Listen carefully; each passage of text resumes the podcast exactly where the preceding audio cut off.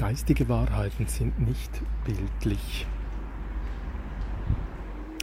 Wenn ich aber höre, es gebe drei Arten von Fragen, ob etwas sei, was es sei und wie beschaffen es sei, so halte ich zwar die Bilder der Laute, aus denen diese Worte zusammengesetzt sind, fest, auch wenn ich weiß, dass ihr Schall im Wind verweht ist und sie nicht mehr sind.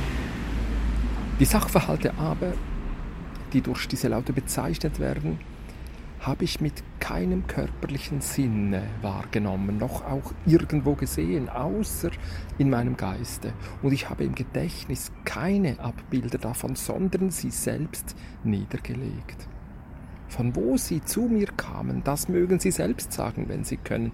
Denn wenn ich auch alle Türen meines Fleisches durchlaufe, finde ich doch keine, durch die sie eingetreten sein könnten.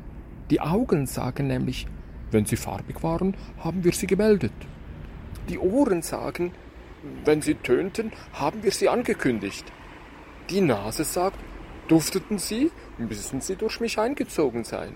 Der Geschmackssinn sagt, hatten Sie keinen Geschmack, brauchst du mich nicht zu fragen. Das Gefühl endlich sagt, war es nichts Körperliches, hab ich's auch nicht getastet und wenn nicht getastet, auch nicht gemeldet. Woher also und auf welchem Wege sind diese Dinge in mein Gedächtnis gekommen?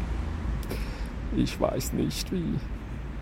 Denn als ich sie lernte, habe ich nicht einem fremden Geiste geglaubt, sondern sie in meinem eigenen erkannt, als wahr bestätigt und sie ihm gleichsam zur Aufbewahrung anvertraut, um sie nach Bedarf hervorzuholen. Da waren sie also bereits, auch ehe ich sie gelernt hatte. Aber in meinem Gedächtnis waren sie noch nicht. Wo waren sie denn und weshalb erkannte ich sie, als man sie mir nannte und sprach? So ist es, es ist wahr. Sie mussten also doch schon in meinem Gedächtnis sein, aber so fern und verborgen, gleichsam in versteckten Höhlen, dass ich sie vielleicht niemals hätte erdenken können, wären sie nicht durch ein anderes, durch eines anderen Wort hervorgegangen.